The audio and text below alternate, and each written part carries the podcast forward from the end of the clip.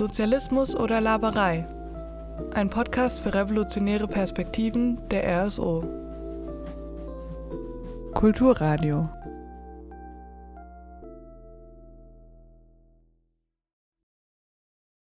Hallo und herzlich willkommen zu einer neuen Folge Sozialismus oder Laberei. Heute mal wieder mit dem Kulturradio. Wir sind heute zu zweit hier. Ein immer gern wiederkehrender Gast ist wieder da. Hallo David. Moin. Wir waren mal im Museum jetzt, anstatt Bücher zu lesen oder Filme zu schauen. Wir waren echt voll draußen in einem echten Museum und zwar in einem ziemlich neuen Museum, äh, befindlich in einem wunderschönen neuen Gebäude und zwar dem Humboldt-Forum. Wir waren in den ethnologischen, in, nein, in den Sammlungen, ethnologische Sammlungen und asiatische Kunstmuseum im Humboldt-Forum. Für alle, die es nicht wissen, das Humboldt-Forum ist das neu wieder aufgebaute Berliner Schloss, was jetzt dieses Jahr quasi für Publikumsverkehr geöffnet wurde. Und äh, das allein ist schon ein sehr spannender Bau und die Ausstellung darin, vielleicht haben es die einen oder anderen auch mitbekommen, war schon vorher in der Kritik, weil es doch recht viele Artefakte aus ehemaligen Kolonien sind, die da herumliegen. Ausgeliehen oder geraubt. Man weiß es nicht so genau. Kommt auf den Standpunkt an. Vom Laster gefallen. Ähm, und das wollten wir uns mal angucken. Glücklicherweise ist der Eintritt kostenlos. Das hat geholfen, die Motivation zu steigern und sich das anzuschauen. Äh, ja, willst du mal kurz vielleicht anfangen, was so da war?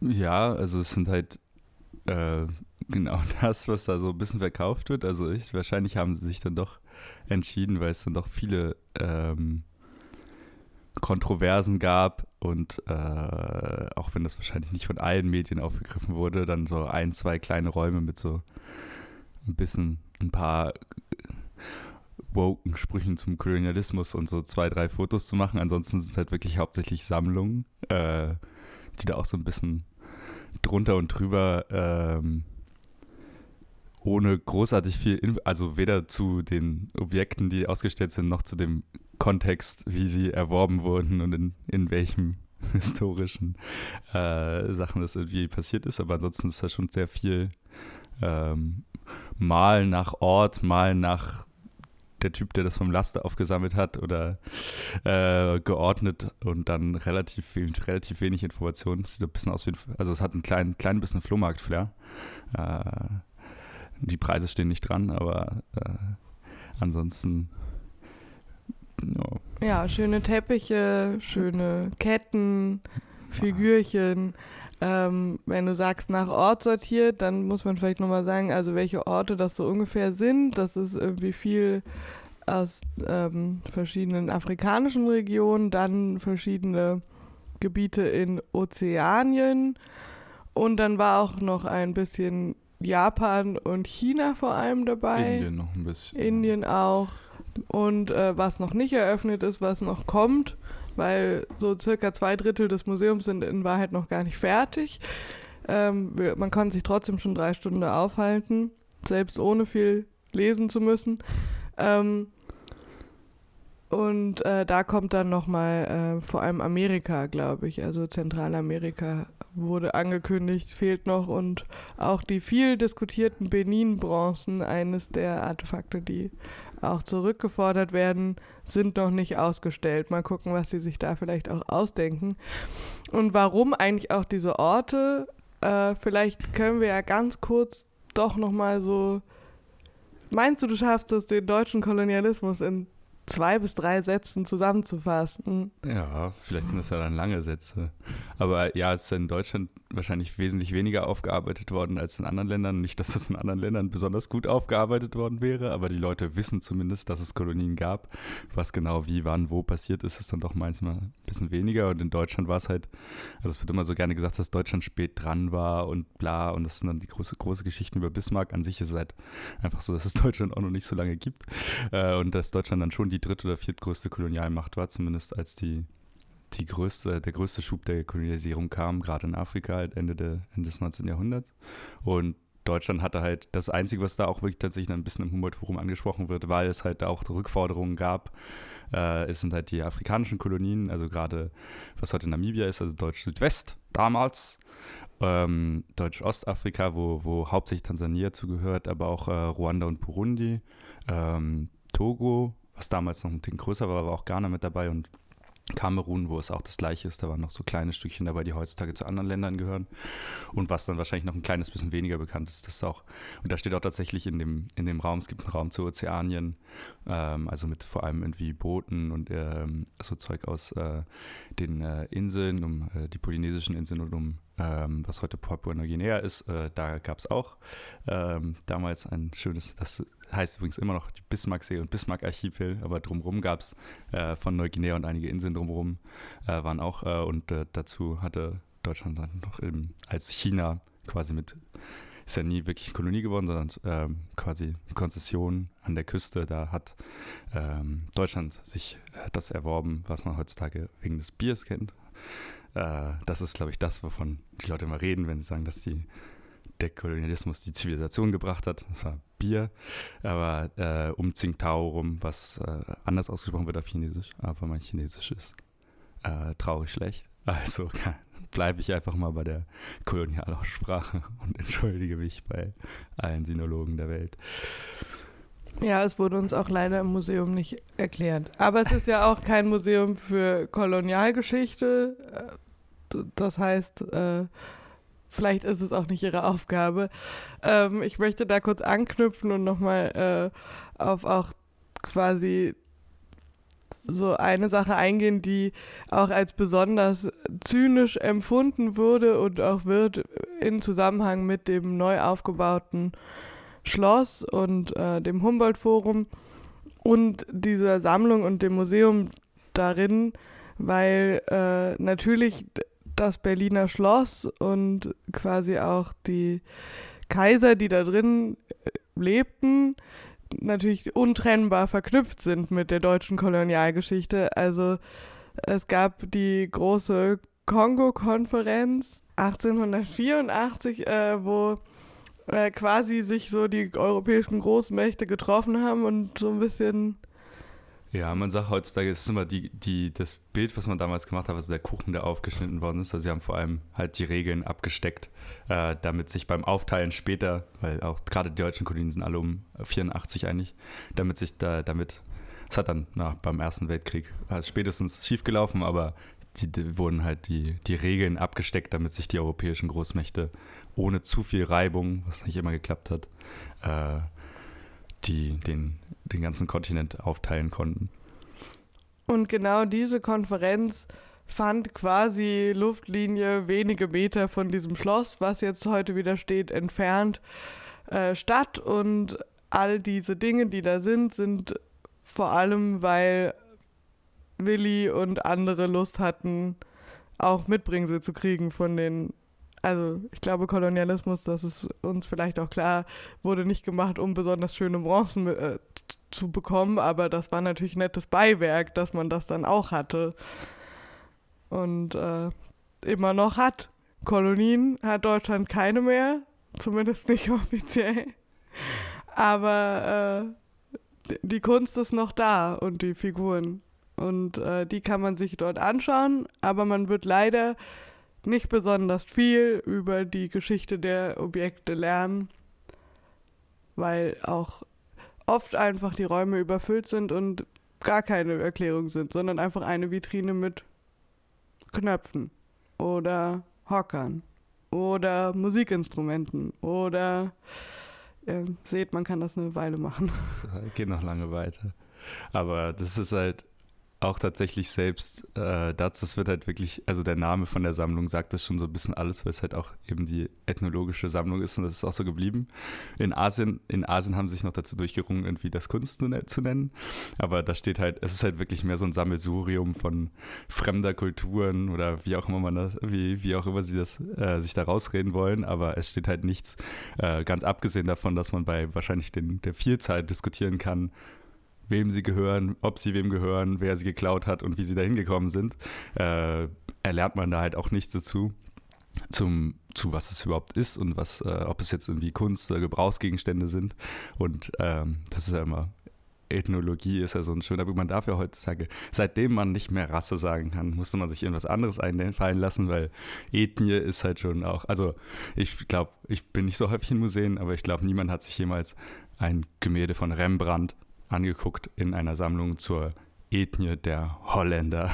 So, es ist halt einfach ein Begriff, den man irgendwie raufgepackt hat für, für alles, was ein, was auch meistens dann Volksgruppen oder einfach soziale Gruppen waren, die in der Kolonialisierung, in der Kolonialzeit erst vom Kolonialismus quasi fixiert wurden, wo dann gesagt wurde, wir brauchen irgendwelche Kategorien. Wir sagen jetzt, die heißen so, wir haben das so verstanden, wir verstehen ihre Sprache nicht, aber die heißen jetzt so, die so, die so.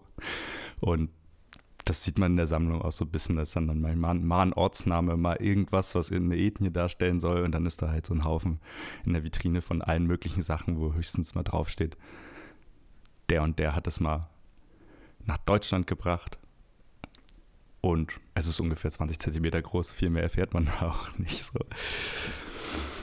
Genau, ähm, und das, was quasi auch so gefordert wird, zumindest irgendwie von der akademischen Öffentlichkeit, ist ja, ist ja quasi Provenienzforschung, also herauszufinden, woher die Sachen kommen, wie alt sie sind und wie sie hergekommen sind.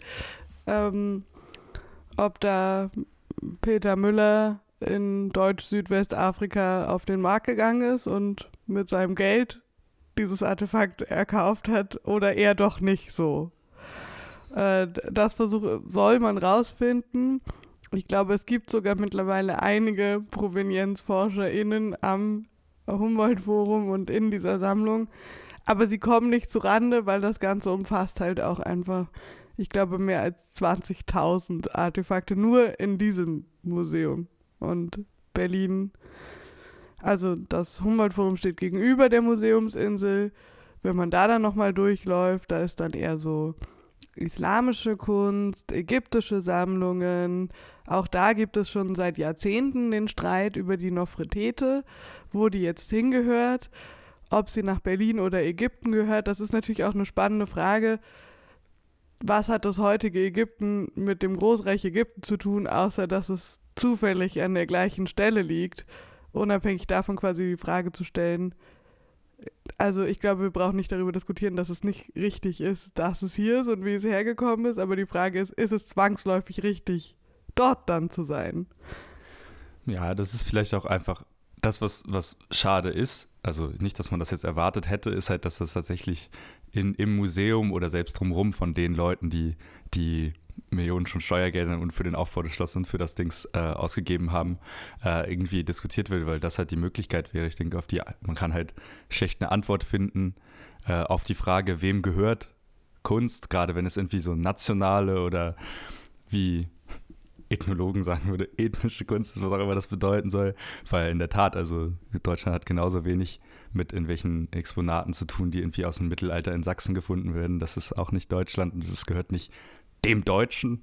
Genauso wenig äh, ist es wahrscheinlich logisch, so sehr man halt, äh, so sehr es halt verständlich und auch unterstützenswert ist, dass manchmal, gerade wenn es so bei den, ähm, bei Sachen aus dem Herero-Nama-Aufstand in, in Namibien auch wirklich um quasi geraubte Skelette und Tote und Sachen, Sachen geht, die man schon dann gerne irgendwie in der nationalen Gedenkkultur haben wollen würde und nicht äh, äh, mit dem Flieger nach Berlin müsste. Aber auf die Frage, wem etwas gehört, ähm, ist ja, ist ja gerade in sowas ein bisschen schwer, eine Antwort zu finden.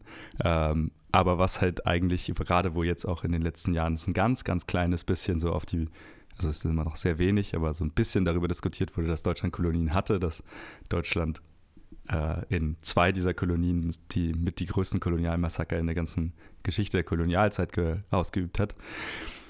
Das wäre jetzt tatsächlich möglicherweise dann doch eine ganz gute äh, Gelegenheit gewesen, sich damit auseinanderzusetzen, äh, darüber zu diskutieren und dass die Leute halt heute, also es ist ja immer noch in Deutschland in der Fußgängerzone wahrscheinlich so, dass vielleicht einer von 30 Leuten vielleicht weiß, dass Deutschland Kolonien hatte und eins von 200 irgendwie mindestens die Hälfte davon aufzählen könnte. Und ich glaube, gerade das ist halt wirklich ein bisschen sehr schade, dass man darüber nicht mehr erfährt. Also ich glaube, äh, jenseits der ganzen Diskussion, die, die ja wahrscheinlich auch bei allen möglichen äh, ausgestellten Sachen sich anders darstellt, wenn das jetzt eine Ausstellung wäre, wo irgendjemand, der in der Schule nichts über die Kolonialzeit gelernt hat, weil man das dann nicht lernt, hinkommen würde und sowohl äh, über alle möglichen Länder irgendwie Informationen um die Kunst und die Alltagsgegenstände, die es da gibt, lernen würde und über die ganze Kolonialzeit in Deutschland, wäre man auf jeden Fall schon mal einen kleinen Schritt weiter und könnte die Diskussion und die Provenienzforschung und sowas immer noch weiter forttreiben. Und das ist tatsächlich ähm, gerade mit konkreten Informationen, wie gesagt, das sind halt so ein paar so ein paar kleine Plakativsprüche und Fotos, die daran erinnern sollen, dass das alles mal nicht nett war. Und da hört es dann doch auch sehr schnell auf. Das wäre tatsächlich, ich denke, in Deutschland gibt es das auch sehr wenig oder kaum. Ich glaube, in den meisten Ländern nicht. Gerade wenn man sich die Mühe macht, so ein geiles Hohenzollern-Schloss wieder aufzubauen mit Kreuzen und tollen Fassaden, hätte man da auch doch mal. Man hätte natürlich auch eine ganze Ausstellung zur Geschichte der Hohenzollern machen können auch, auch, ohne Kolonialismus genug Mist gebaut haben. Aber Hätte man auch die Geschichte von Kolonialismus ganz gut erzählen können. Was nicht heißen soll, dass die Hohenzollern ganz alleine schuld am deutschen Kolonialismus sind. Sie haben gut mitgeholfen. Otto war auch dabei. ähm, aber ja, das ist natürlich, du hast jetzt eh schon so ein bisschen übergeleitet. Ich ähm, möchte quasi einmal das, den Teil zur Ausstellung vielleicht kurz hinter uns lassen. Ähm, man kann es sich angucken, es kostet kein Geld. Ob man was dahinter herausfindet über die Dinge ist eine andere Frage, aber es ist quasi, wenn man mal in Berlin ist und zwei bis drei Stunden Zeit hat. Ganz abgesehen davon sind da auch sehr, sehr schöne und großartige schöne Kunst dabei. Also das sind, äh und schielende Tonlöwen. Ja, also und wirklich, also auch die Boote und so, also wirklich irgendwie ganz coole Sachen. Ähm, aber vielleicht vorher einfach irgendwie oh, Handy mitnehmen. Genau. Google genau. hilft äh, vielleicht. Und äh, andererseits möchte ich nochmal einfach auf dieses Gebäude eingehen, dieses Schloss, was jetzt wieder hingestellt wurde, hingestellt wurde mit den, mit den Worten, es sei ein Baudenkmal für den norddeutschen Barock äh, ich muss gestehen, ich bin in Weimar aufgewachsen. Wir haben keinen norddeutschen Barock gehabt, wahrscheinlich mitteldeutschen Barock. Aber ich habe ungefähr 20 so Dinge in ein bisschen kleiner jeden Tag auf dem Weg zur Schule gesehen. Es ist alles nicht, es ist kein besonders spezielles Gebäude. Ähm, es hat sehr viel Geld gekostet. Es ging wahnsinnig schnell für Berliner äh, Bau. Verhältnisse. Da müssen auch keine Flugzeuge landen, das ist einfacher. 2013 begonnen, 2020 fertiggestellt. Gut, man muss sagen, natürlich, die Hälfte der Fassade war ja auch schon da. Die musste man nur aus, glaube ich, unter einer Kleingartensiedlung herausziehen, bisschen renoviert und dann zusammensetzen, war quasi ein bisschen ein Puzzle. Und an sich ist das natürlich auch nicht unspannend, wie man sowas wieder aufbauen kann. Ähm, sie haben halt sich entschieden, es auch extrem traditionell zu tun. Also auch wenn vorher schon diskutiert, wurde dennoch sich entschieden, den Reichsapfel mit einem christlichen Kreuz auf die Kuppel zu setzen, weil das war nun mal so, als der Willi da drin gewohnt hat.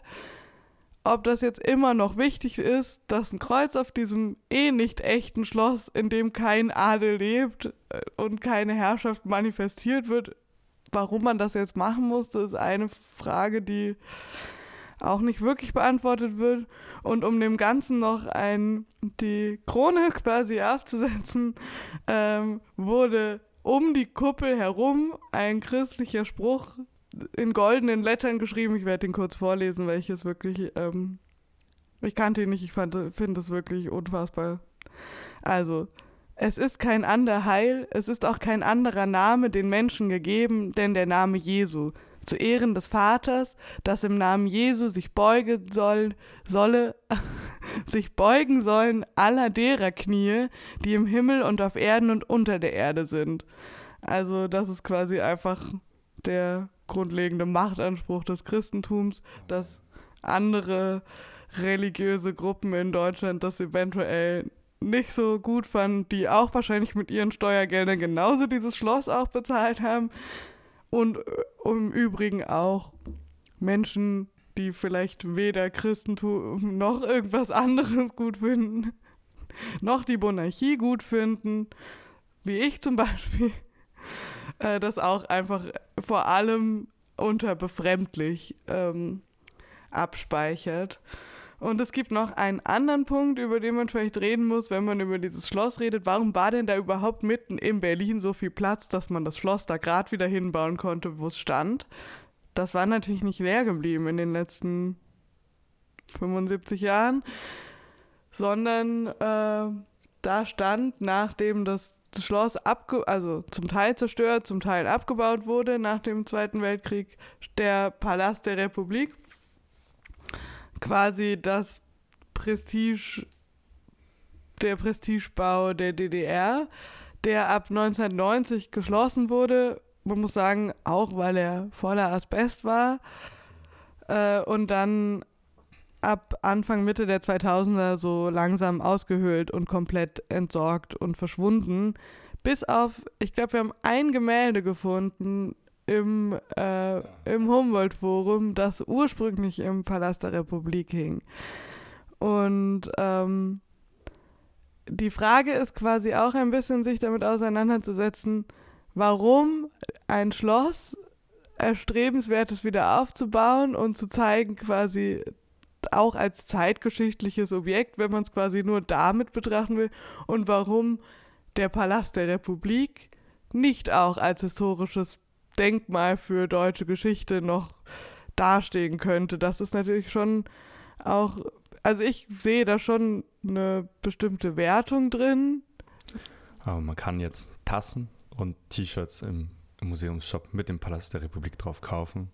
Weil der nämlich tatsächlich, und das ist nicht zu unterschätzen, wirklich auch ein sehr schönes Gebäude war. ähm, war auch kein Kreuz oben drauf, glaube ich. War kein Kreuz oben drauf. Ähm, ist natürlich, also es geht jetzt hier nicht darum zu sagen, oh, Monarchie schlecht, DDR gut. Äh, so einfach haben wir auch in 20 Minuten schaffen wir es nicht, das auseinanderzudröseln. Es geht nur darum, das mal zu erwähnen, quasi, dass diese Entscheidung so getroffen wurde. Und ähm, das natürlich auch ein bisschen eine, ja, eine Entscheidung ist, welche Teile der deutschen Geschichte aufbauenswert sind und manche eher abreißenswert. Und anscheinend ist die Hohenzollern-Monarchie aufbauenswert. Ja. Ich würde sagen, damit haben wir ganz kurz mal in dieses Gebäude und um es herum geschaut äh, und einmal quasi quer durchgerannt durch die letzten 350 Jahre, sehr oft mit Augen zugerannt, aber äh, einmal so kurz einen Rundumschlag. Ich hoffe, Ihr habt Lust oder Unlust bekommen, euch das Ganze mal anzuschauen. Es ist ja gratis.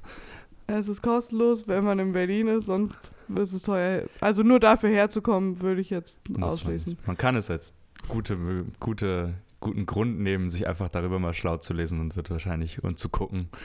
Und da wird man wahrscheinlich wesentlich Interessanteres erfahren als im Museum selbst. Man kann sich dann halt die Stücke nicht angucken, aber ehrlich gesagt, äh, reicht es auch als Grund. Vielleicht haben wir euch ja angefixt und ihr interessiert euch jetzt unglaublich für die deutsche Kolonialgeschichte. Dann hat das Humboldt-Forum schon mal aus Versehen irgendwas richtig gemacht. Und äh, wenn ihr euch weiter informieren wollt, dann gibt es im Anschluss auch noch irgendwie ein, zwei Literaturhinweise. Dann, dann könnt ihr euch äh, schon mal einlesen. Und ansonsten wünschen wir euch eine gute Zeit. Labert schön. Habt einen schönen Herbst und macht's gut. Tschüss, David. Ja, tschüss. Und tschüss da draußen. Und zum Schluss möchten wir noch auf Wege hinweisen, wie man an mehr Informationen kommt. Zum einen die Dokumentation Restituieren, Afrika fordert seine Kunstschätze zurück. In der Arte-Mediathek. Und Da und dort ein junges Deutschland gründen. Rassismus, Kolonien und kolonialer Gedanke vom 16. bis zum 20. Jahrhundert. Herausgegeben von Horst Gründer. Eine kommentierte Quellensammlung zur deutschen Kolonialgeschichte. Die Links zu beiden findet ihr auch in der Folgenbeschreibung.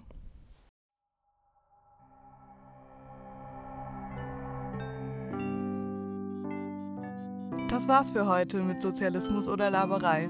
Für mehr Infos zu uns geht auf sozialismus.net für Österreich und sozialismus.click für Deutschland und folgt uns auf Facebook oder Instagram.